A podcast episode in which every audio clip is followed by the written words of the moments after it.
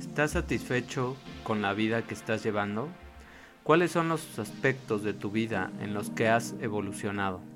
Un camino hacia tu paz interior incluye un balance de tu salud emocional, física y mental, que se logra cuando te das el tiempo de revivir tus episodios dolorosos, le das atención a tus mensajes del cuerpo y te comprometes con un propósito más allá de alimentar tu ego o de cumplir con las demandas de los demás. Descubre más en el episodio 81. Descubre el camino hacia tu paz interior. Bienvenidos a nuestro episodio número 81 de nuestro podcast Cultivando una nueva generación.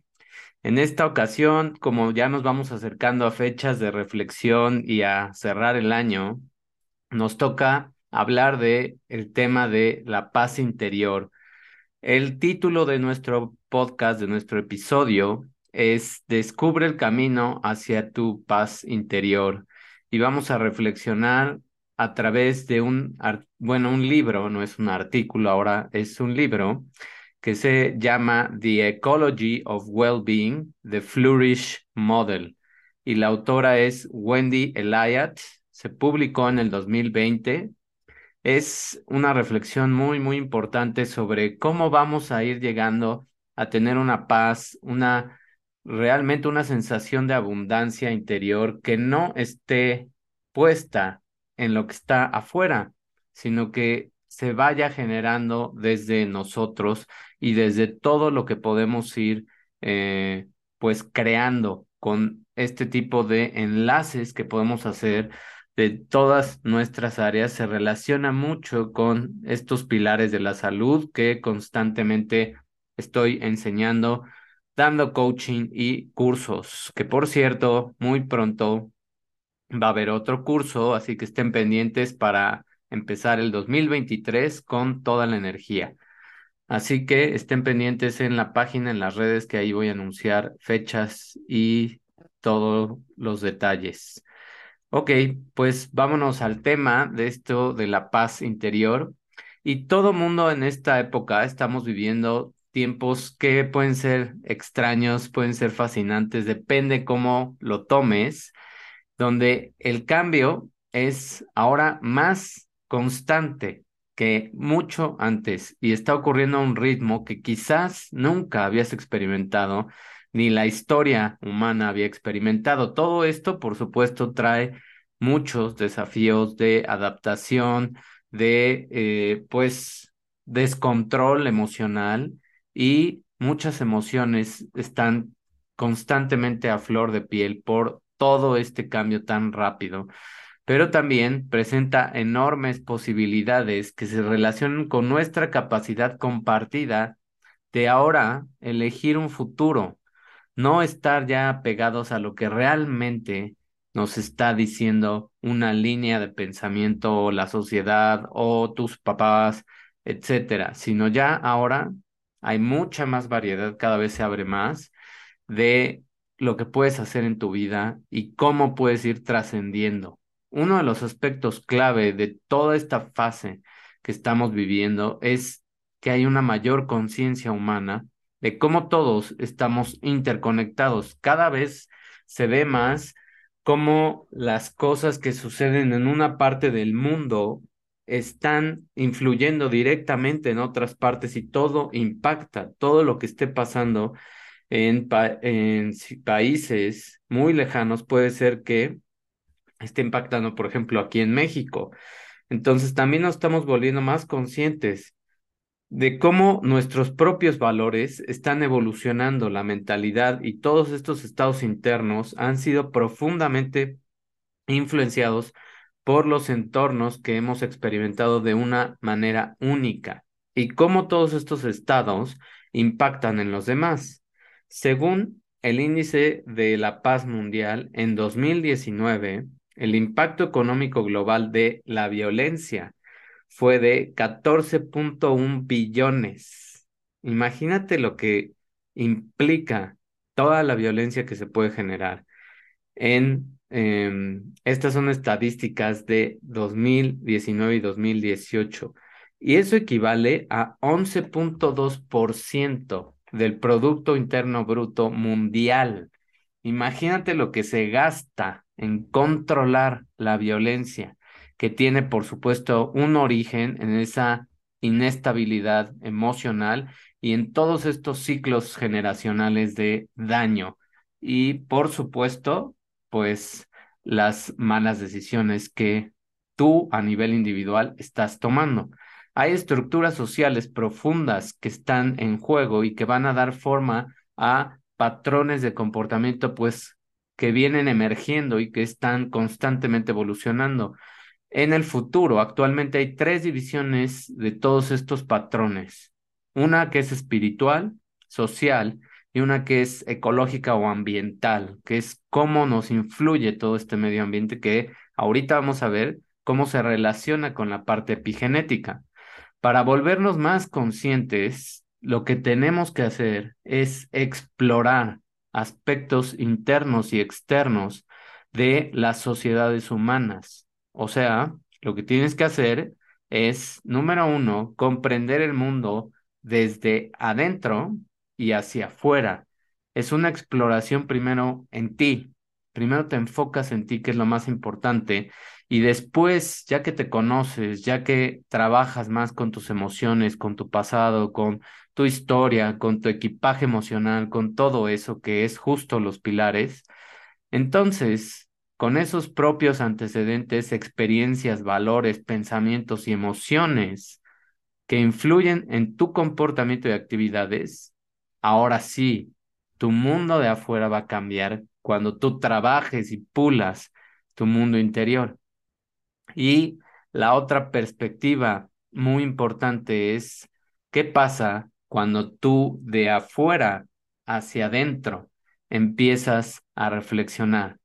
Cómo esos antecedentes también individuales propios de ti, tus experiencias, tus valores, tus pensamientos, tus emociones, influyen en la familia, en comunidades, en sistemas políticos y religiosos, en tu cultura, en los pensamientos, en las emociones, en tus valores y en los comportamientos. Es entender cómo esa presión externa, esa a veces imposición de la sociedad y expectativas, qué es lo que está haciendo con nuestro interior, qué es lo que está provocando y cómo todo ese ambiente externo te está impactando para bien o para mal, qué es lo que tu perspectiva está haciendo y cómo es que estás digiriendo esa información que estás recibiendo del exterior. Este modelo promueve y está comprobado en una comprensión de un yo más ambiental, más ecológico y se implementa como un marco más holístico que muestra la relación íntima entre nosotros, entre una persona, los demás y el mundo de la naturaleza. Es respetar más a nuestro entorno del planeta, es respetar más a nuestra tierra, es hacer más conexión con esta naturaleza y ver también que hay muchísimos, muchísimos mensajes que por el mismo ritmo de vida no somos capaces de ver a menos que hagas pausas. Este modelo que la autora lo titula como Flourish refleja la necesidad actual de una ecología del bienestar. Flourish en español es florecer, es realmente pues como si sacaras lo mejor de ti. Y obviamente para sacar lo mejor tienes que ir trabajando y sacando lo tóxico, todas esas toxinas, toda esa negatividad, todo ese dolor, todas esas emociones que muchas, muchas personas, eh, pues en algún momento de nuestras vidas les hemos tenido miedo, pero llega un punto en donde todas esas emociones, toda esa toxicidad se empieza a sentir ya en tu cuerpo. Esos son los síntomas ya de un desbalance que es una enfermedad. Se puede ir hacia algo crónico, por supuesto, si no le haces caso, si no estás acostumbrado a escuchar más a tu cuerpo, si no te das estas pausas, vas a llegar más rápido a crear estos desbalances o enfermedades. desde una perspectiva de ecología y ambiental, debemos de tratar de equilibrar todas nuestras destrezas y habilidades con un cultivar. ¿Por qué esta palabra? Que a mí, pues, me encanta, por supuesto, la usé en el libro que tengo acá atrás, y es eso, cultivar significa todos los días algo, por muy pequeño que hagas, pero estás haciendo un cambio cultivar un tipo de actitudes y valores que necesitamos ver en el mundo. Empieza por ti, empieza desde tu ejemplo, empieza desde tus eh, formas de contestarle a las personas, empieza desde tus formas de lo que estás consumiendo de los medios, tanto digitales, todas las pantallas, como por supuesto de noticias, programas, lo que sea que estés viendo o leyendo mejor, pues todo eso tienes que ir puliendo y también creando una dieta mental muy sana para entonces crear otro tipo de habilidades y otro tipo de pensamiento. En otras palabras, necesitamos un enfoque que esté integrado, que reconozca que nuestra propia supervivencia puede depender de las decisiones que tomemos hoy y dependen de las decisiones que tomemos hoy porque todo lo que hoy hagas o no hagas se va a reflejar mañana. Y así es una cadena de crear tu vida. Hay un reconocimiento común de viejos modelos en los que solo nos centrábamos en un aspecto de este sistema, eh, con demasiada frecuencia a expensas de otras personas. Y esos valores o ese reconocimiento común de esos modelos ya no funcionan, ya no son sostenibles. Ya no se vale dañar a alguien porque, pues, se te da la gana ser exitoso. Entre comillas, ya no se vale. Hay personas que lo siguen haciendo, por supuesto, pero pues tú sabes dónde van a parar esas personas, porque cada vez también estos cambios reflejan más una ley universal del karma. Entonces, todo lo que hagas se te va a regresar en algún momento.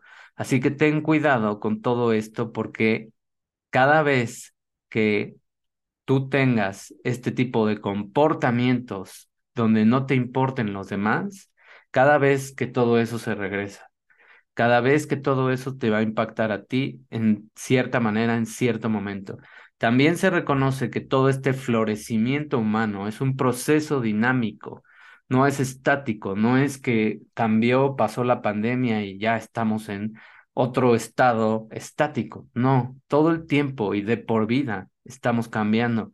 Y todo esto incorpora un estado psicológico que es más transitorio de la felicidad. También no es obsesionarse con ser feliz todo el tiempo, todos los días, a todas horas. Implica más fundamentalmente esa lucha personal interna, la dificultad y la superación de todo lo que te esté pasando, de los obstáculos, de tus límites, de tus miedos del pasado, y es trabajar con eso, es ya dejar de estar quejándose de lo que te pasa y reconociendo que lo que te pasa es un resultado de lo que no hiciste o de lo que sí hiciste y qué decisiones tomaste inconscientemente. Y tampoco es autocompadecerte y latigarte y victimizarte porque ese estado sí es estático y no te vaya a llevar a ningún lado sino a emociones y a más modelos de comportamiento tóxicos que pueden crear enfermedades mentales mucho más permisivas como la depresión y la ansiedad. Somos seres complejos, no somos seres que es una sola cosa, lo único que tenemos que ir viendo. Y me encanta toda esta reflexión y me encanta todo este libro que estoy tratando de resumir lo más que puedo, porque es una conexión impresionante con estos pilares de la salud. Somos seres que estamos diseñados en esa complejidad, viviendo en un mundo que también es de la misma forma y que tiene muchas redes, muchos enlaces, muchas perspectivas. Estas redes biológicas operan en el reino, por ejemplo, de la materia, producen estructuras materiales, hay un intercambio de moléculas, de átomos, de vibraciones que producen redes de reacciones químicas. Constantemente se producen y se mantiene un límite material que impone restricciones a una química que tiene lugar en tu interior. Imagínate, qué padre reflexión, y esta es una frase de un autor que ahorita lo voy a mencionar, porque falta la otra parte. Todo eso está ocurriendo constantemente en nuestro cuerpo. Hay miles de moléculas, miles de señales eléctricas, químicas, eh, de todo tipo de estas energías que están creándose internamente en tu metabolismo, en tu cerebro y en todo lo que estás obviamente captando de tus sentidos. Imagínate la cantidad impresionante de interacciones que estamos teniendo constantemente y que no tienes que estar pensando en ellas. Simplemente están pasando. Todas estas redes sociales operan en un ámbito del significado. ¿Qué es lo que te hace pensar en un significado de la vida? Producir características ahora no materiales en la cultura, intercambios de información e ideas en redes de comunicación, que es esto, por ejemplo. También crear estructuras materiales en la búsqueda de valores, que es, por ejemplo, crear un libro, significado y propósito compartidos, producir y sostener también un límite cultural que no es material, que impone también restricciones sobre un comportamiento de sus miembros, que son las leyes y que son todas las normas que pues tenemos que seguir para interactuar y ser una sociedad funcional. Todo esto lo dijo Frichthof Capra y él lo publicó en otro libro que se llama Los sistemas de la vida. Qué padre es intercambiar estas, esta biología y la parte social y cómo son muy similares, cómo ahora estamos en esta era donde todo se está mezclando, lo espiritual con lo científico, lo científico con lo que incluye todo lo biológico, con todo lo social, toda la energía se está mezclando y cada vez es más evidente que no estamos separados, que no somos una, no somos humanos fáciles de descifrar, ni mucho menos fáciles de llegar a esos balances. A través de este creciente interés en el diseño de sistemas más naturales, se reconoce cada vez más que estamos viendo nuevas ciencias basadas ahora en el campo que reconoce un poder natural de autoorganización que es inherente. Es una energía que no vemos, es una energía que está constantemente alrededor de nosotros y se comparte con todas las personas y con todas las formas de vida. Y esa energía, esa fuente superior, que muchas personas le pueden llamar Dios, que otras personas le llaman universo, que otras personas le ponen otros nombres. El punto aquí es que esa energía superior es la que nos da ese poder increíble de, de constantemente cambiar y adaptarnos.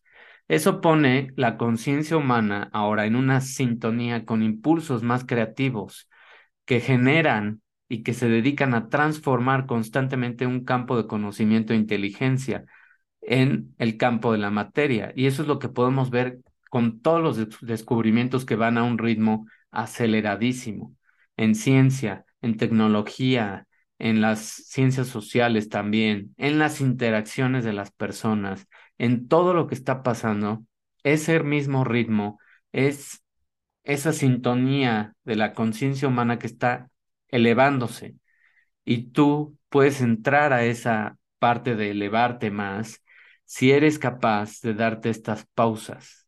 Cada elemento que está siendo materializado la forma que mejor se adapta a su naturaleza. Cada vez somos más adaptativos y lo pudimos ver con todo este periodo que pasamos, porque los que estamos hoy aquí, todavía en este plano de tierra, ya evolucionamos, ya nos hicimos resistentes a muchísimas más cosas, resilientes también. Nuestro cerebro cambió, nuestras emociones cambió, nuestro cuerpo cambió, todo se modificó a un ritmo muy, muy acelerado. Estos dos, tres años casi que pasaron han sido los más rápidos en la transformación interna y si tú los ocupaste, tu crecimiento fue exponencial, junto con todas las circunstancias que te van a permitir seguir creciendo y perfeccionándote. Si tú tomas la ola de esta conciencia nueva que está viniendo, entonces esto sugiere que hay una inteligencia natural, que es un criterio fundamental de toda la vida, ya sea que se exprese en una célula de una bacteria, en una planta, en un animal o en un ser humano. No importa dónde esté ocurriendo, esa inteligencia se basa en principios matemáticos que son precisos y que tienen un orden de desarrollo y una sincronía y una simetría. Desde la perspectiva humana, todo esto se manifiesta como una creatividad que está generándose constantemente y hay una necesidad de lograr un equilibrio. Ya las personas no están dispuestas tanto a sacrificar su vida en un solo trabajo, en una sola cosa. Ya cada vez hay más personas que buscan y que tienen esos espacios donde necesitan y están ávidos o ávidas de este tipo de expresión espiritual, también física en cuanto a sacar ese estrés a través de ejercicio o actividades y expresarlo en arte también. Todo eso es lo que se está generando en el mundo hoy. Esa necesidad subyacente de un orden natural se experimenta como una belleza y una armonía y se expresa en un flujo y una plenitud de las personas que están creando esos tipos de vida. Y esa es la abundancia real. La abundancia real es sentir que tienes un balance más completo en tu vida. Es sentir que no es nada más la parte económica, sino es cómo te sientes mentalmente, qué emociones estás generando, ¿Qué estás haciendo como propósito de vida? ¿Te satisface lo que haces? Puedes entender cómo esa fuerza vital y tu esencia espiritual, tu alma literal, está sustentando ahora tu existencia humana porque cada vez la voz es más fuerte. Esa esencia espiritual de cada ser humano va a emerger de una unidad, en una concepción que experimenta una vida humana encarnada de aprendizaje y de experiencias de relaciones y posteriormente regresas a ti. Todo lo que estás viviendo con las personas, todo lo que estamos viviendo a través ahora de este tipo de tecnología, se está compartiendo y estamos aprendiendo y estamos relacionándonos de maneras distintas, pero después regresas a ti y creces. En esa interacción, en esa relación, creciste. Ahora también las personas ya no buscan relaciones insípidas, vacías y que no les dejen nada, sino cada vez está viendo más que los núcleos, aunque se hacen un poco más pequeños, se hacen más profundos.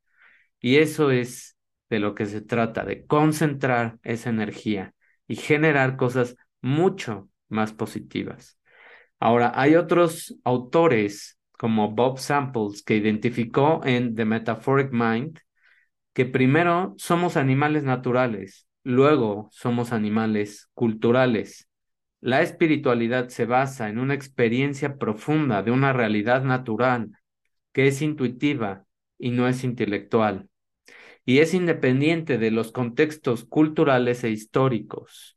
En la concepción, por ejemplo, un embrión en desarrollo lleva muchas tendencias y predisposiciones heredadas, que es la epigenética a través de ese ambiente que no, no lo vemos, a través de todas esas vibraciones emocionales, a través de todo ese contexto de tus padres y de toda la historia que está en este libro, por ejemplo, explicado en una historia, es cómo vamos absorbiendo toda esa energía y cómo crecemos, bien a mal, en algunos aspectos, porque desde tu gestación estuviste absorbiendo este tipo de ambientes, estuviste absorbiendo este tipo de patrones y probablemente por eso a veces no te expliques por qué te pasan ciertas cosas.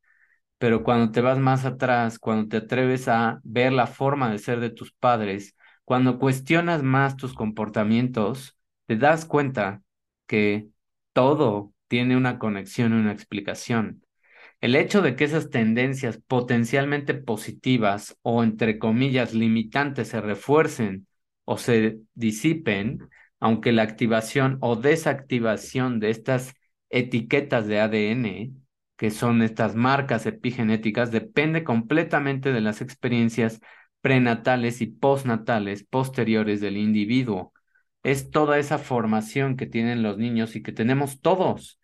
Todos absorbimos esto, todos lo vamos a pasar a otras generaciones. Por eso se trata de limpiar y de ser más responsables. Porque lo que tú hagas hoy, si todavía eres una persona más joven y todavía no tienes hijos, lo que hagas con tu cuerpo físico, lo que hagas con tu biología, es lo que vas a heredar a tus hijos y a siete generaciones más. Y lo que hagas emocionalmente, igual. Y lo que hagas mentalmente, igual. Y lo que hagas espiritualmente también.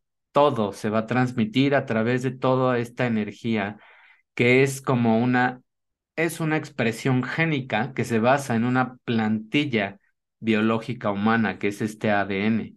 Pero no son nada más los factores epigenéticos significativos que afectan y modifican dicha expresión, sino es todo ese ambiente que te está rodeando. Con el tiempo y mediante un constante desarrollo de tu personalidad y del ego que te protege, el ser humano experimenta cada vez más a sí mismo como un centro que está autocontenido, que tiene toda esa información, toda esa sabiduría dentro y está separado de todo, entre comillas, y está unido al mismo tiempo.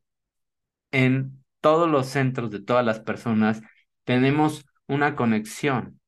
Hay cuatro tipos diferentes de memoria biológica que informan quiénes somos, pero la mayoría son de los que no somos conscientes.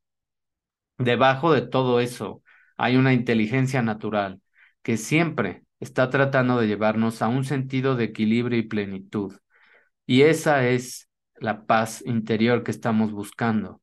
Y esa es las voces. Y esa es los síntomas. Y eso es todo lo que estás sintiendo dentro de ti. Hay una memoria evolutiva que es inconsciente. El hecho de que somos una especie específica y llevamos con nosotros toda la información biológica de supervivencia que se ha ido acumulando de que existieron los primeros humanos. Como tal, todo eso está incrustado en el contexto de un concepto que se llama deep time y que es todo ese tiempo profundo que está dentro de nosotros y es una frase que una maestra y activista budista, Joanna Macy, tomó prestada de este libro, otro libro, Deep Ecology. La memoria epigenética, ese es el segundo tipo de memoria. Es otra memoria inconsciente. La información biológica que llevamos adelante de las experiencias ambientales de nuestros propios antepasados directos son esas siete generaciones por ejemplo, ahora sabemos que si los abuelos vivieron en un periodo de hambruna, sus nietos son más propensos a trastornos alimentarios. Ese es solo un ejemplo de la epigenética. Hay muchísimos. Igual pasa con la obesidad, igual pasa con un cuerpo más sano, más resiliente. Y todo eso lo transmites a tus hijos, te des o no te des cuenta. Y es algo que podemos modificar con el tiempo y que tus hijos pueden limpiar. No es ya la eh, biología de, de destino, de está en tus genes y en tus genes se va a expresar en algún momento. No, lo puedes limpiar, lo puedes evitar, lo puedes retrasar si tú te comportas de manera distinta. Hay otra memoria, que es el tercer tipo, memoria genética que es inconsciente también, es la información biológica que llevamos de nuestros propios padres y que luego es moldeada por experiencias ambientales, que es la parte epigenética, que son personales, que son únicas. Sabemos que los genes se pueden activar y desactivar según la naturaleza de las experiencias que están teniendo, que tú estás teniendo y la calidad de experiencias que estás buscando en los contextos que he mencionado en lo que comes, en lo que duermes y cómo haces tus actividades día a día, que es tu metabolismo, en tus emociones. todo lo que estás sintiendo y con qué tipo de personas te estás relacionando. La conciencia, ¿qué tanto tiempo tienes para ti? ¿Te das tiempo de reflexionar, de agradecer, de apreciar, de poner en un papel cómo fue tu vida el día de hoy, qué aprendiste? Todo eso es lo que se va conjuntando y esos cuatro pilares forman el quinto, que es abundancia. Y esos son los pilares de la salud interior. Y eso es lo que estamos haciendo con todos estos modelos de ahora una ecología del bienestar. Una memoria intelectual es el cuarto tipo, que es consciente. Las estructuras y conexiones neurológicas que están formadas por nuestras experiencias ambientales únicas, porque nadie tiene el mismo contexto, porque debemos aprender a respetar que cada persona tiene una perspectiva basado en su pasado, basado en sus experiencias, basado en todo lo que le han enseñado sus padres y basado en muchas de estas cosas epigenéticas que son invisibles para ti, que son inherentes, que traes de generaciones atrás y que no te das cuenta y que a veces salen. Todos estos procesos de desarrollo natural dentro de cada uno de nosotros y de cada niño buscan mantener un equilibrio entre fuerzas que son intrínsecas, son tuyas, y fuerzas extrínsecas, que es todo el exterior, todo el ruido, todos los medios, todo lo que haces, todo lo que percibes con tus sentidos. Mientras esa lucha de interno y externo está constante por una plenitud y un crecimiento, pero tú eres el regulador, tú eres el moderador. En otras palabras, todos los seres humanos se esfuerzan por volver a un sentido de armonía y unidad que experimentamos antes de que cada uno de nosotros desarrollara una personalidad individual, cuando éramos energía colectiva, antes de que vinieras a este mundo y cuando decidiste venir a esta expresión física. Esa es una conciencia colectiva, energética, de la cual tú viniste, de la cual tú escogiste y creaste ese sentido de armonía y unidad y te expresaste dentro de tus padres. Hay una inteligencia central que está en juego y cada patrón de defensa que creamos se manifiesta como una función inteligente de nuestro sistema nervioso que nos protege y nos ayuda a crecer o a quedarte estancado. Esa es tu vida, eso es lo que tú decides y ese es un camino que todos podemos navegar y que todos podemos crear y que todos podemos moldear y modificar. Esa es la esencia de los pilares de la salud interior y del camino hacia una paz interior. Espero te haya gustado esta reflexión. Ahorita te voy a mostrar dos imágenes que son de las más importantes de este artículo, que van a resumir cómo estamos fluyendo o em, estancados en nuestras vidas. Depende de lo que estés haciendo, depende de lo que estés consumiendo, depende de lo que estés viendo, escuchando y pues cultivando. Y esta es la primera imagen donde podemos ver este modelo que ya lo mencioné en un episodio anterior donde era el tema de fluir, cómo entrar a ese estado de fluir en la vida. Y el autor es Mihaili Csikszentmihalyi. Y es el autor que maneja todos estos retos que tenemos cuando hay un reto de baja eh, dificultad y un reto de alta dificultad. Y cómo aquí son unas tus habilidades cuando todavía no has aprendido algunas y cuando tienes una alta capacidad de habilidades. Si tienes una alta capacidad en tus habilidades, pero el reto es muy fácil o lo que estás haciendo es muy monótono, pues llegas a este estado de aburrimiento, donde pues puedes caer también en una espiral de depresión porque simplemente no te sientes, no sientes ese reto en tu vida. No sientes que te están ocupando, que están sacando lo mejor de ti. Y esa voz es la que empieza a salir a decirte, yo puedo hacer otras cosas, yo puedo dar más, yo sé más, yo soy más inteligente, yo soy más capaz y esto ya no me está llenando. Necesito hacer otra cosa. Necesito moverme de trabajo, de posición, de carrera o completamente cambiar tu vida y hacer otra cosa muy distinta, lo cual me pasó a mí hace ya siete años. Entonces, todo eso es lo que nosotros buscamos y ese estado eh, medio de flujo es donde tus habilidades están, pueden estar en medio, o sea, pueden estar en desarrollo, pero hay un reto también que ya no es fácil, que es algo que te cuesta trabajo, no tanto porque llegas a una ansiedad. Entonces, cuando todo se, cuando es mucha dificultad, cuando las cosas, por ejemplo, no te están atrayendo, no están vibrando contigo y te están presionando mucho, llegas a la ansiedad. Cuando bajas aquí y o hay eh, muy baja dificultad, muy poco reto, llegas al aburrimiento y puedes llegar a la depresión, que son dos de las emociones crónicas mentales que constantemente las personas están viviendo. Y estos son los estadios, los estados, perdón, que más se asocian con la niñez, con nuestra infancia, porque ahí fluíamos, ahí estábamos conectados a esa fuente superior y no nos importaban muchas cosas, ni nos clavamos en pasado o en futuro, vivíamos más presente y jugábamos más.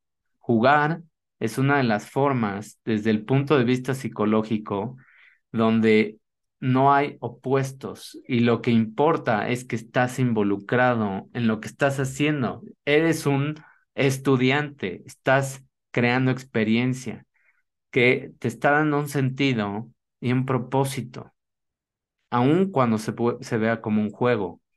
Y es la esencia intrínseca más que lo extrínseco, la motivación que te mueve a hacer lo que quieres, lo que te atrae, lo que te da diversión, lo que te da alegría, todo eso.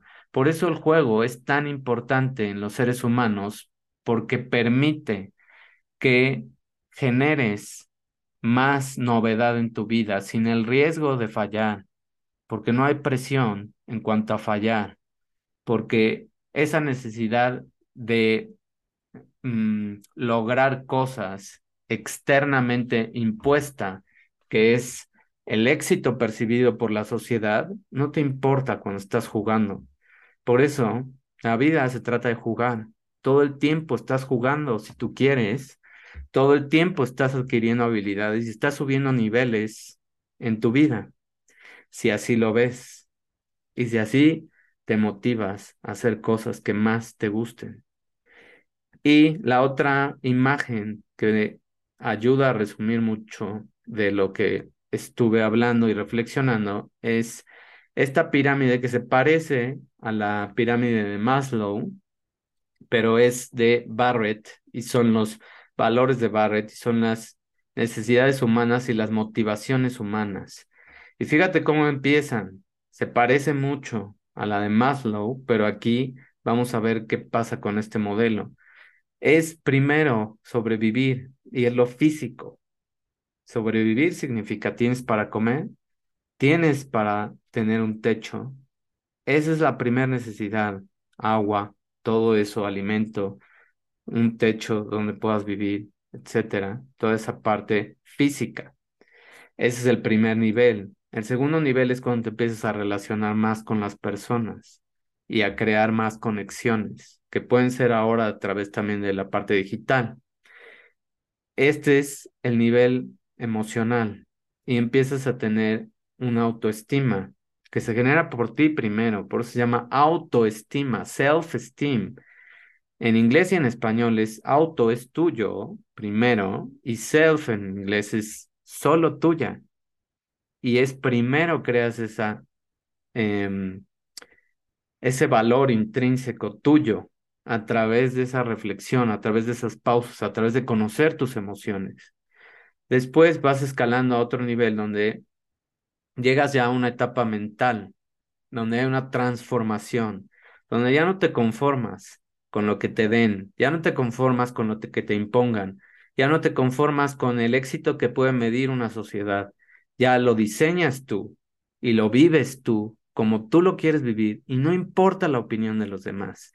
Ahí es donde llegas a esa transformación, donde, y no estoy diciendo que no te importe y dañes, estoy diciendo que no te importe en el aspecto de complacer, de hacer cosas que no te gustan porque a otra persona sí le gustan. Y no se trata de todo el tiempo hacer lo que se te dé tu gana tampoco, sino se trata de simplemente evaluar más las cosas, evaluar más los escenarios y a través de toda esta parte emocional que ya tuviste, crear un modelo que te permita interactuar más con las personas y te transforme hacia arriba, no hacia abajo. Vas escalando más y llegas a una cohesión interna, donde hace match ya lo que estás haciendo, donde como ya trabajaste con todas estas partes, que son varios de los pilares de la salud, entonces puedes llegar a esa resonancia interna, a que te sientas más pleno. Sí, a lo mejor todavía manifestar o tener todo lo que tú quisieras, pero ya te sientes más feliz. ¿Qué más? Haces una diferencia. Ahora ya sientes que ayudas más a las personas. Ahora ya sientes que lo que haces tiene más valor, porque tal vez a lo mejor ya encontraste una posición, una empresa o un oficio que tú mismo creaste, donde estés realmente contribuyendo y entonces llegas a una actitud de servicio.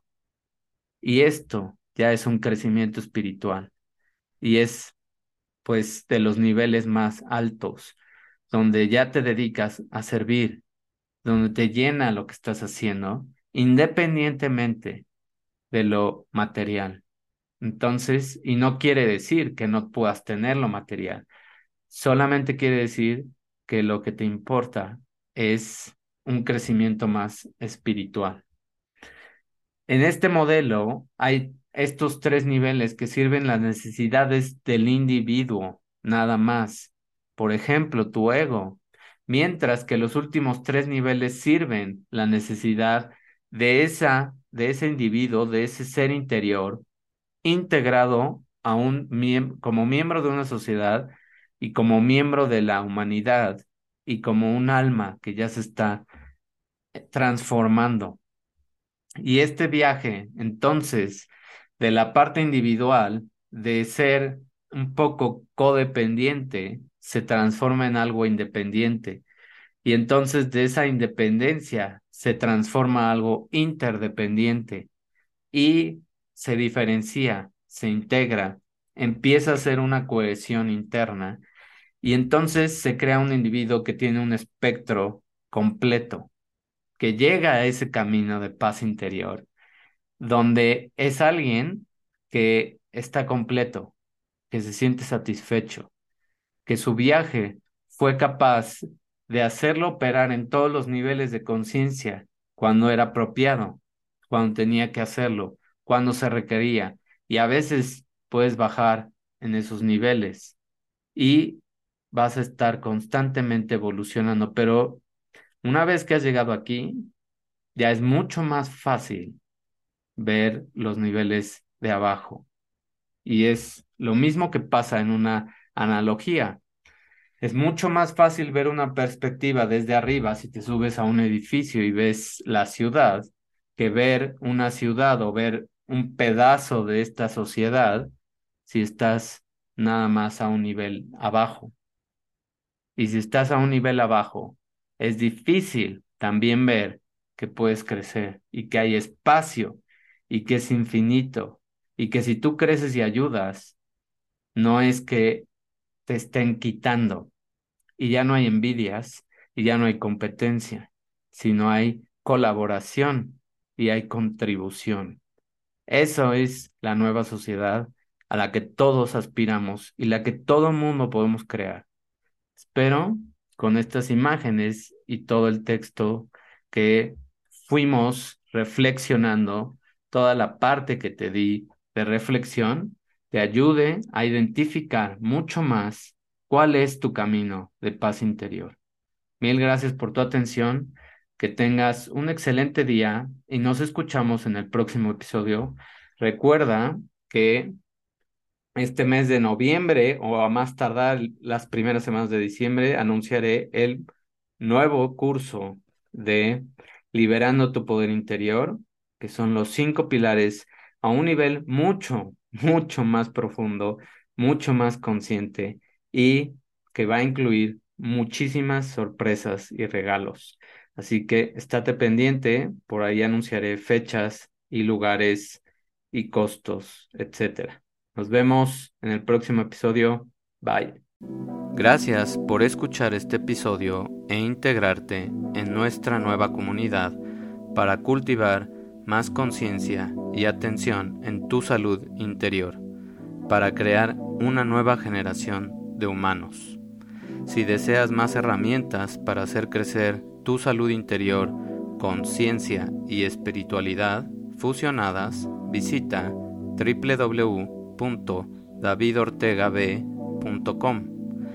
Recuerda que puedes suscribirte para convertirte en un miembro premium de esta comunidad y recibir muchos beneficios en las cinco áreas claves de tu salud interior, que son la nutrición, metabolismo, resiliencia emocional, conciencia y abundancia.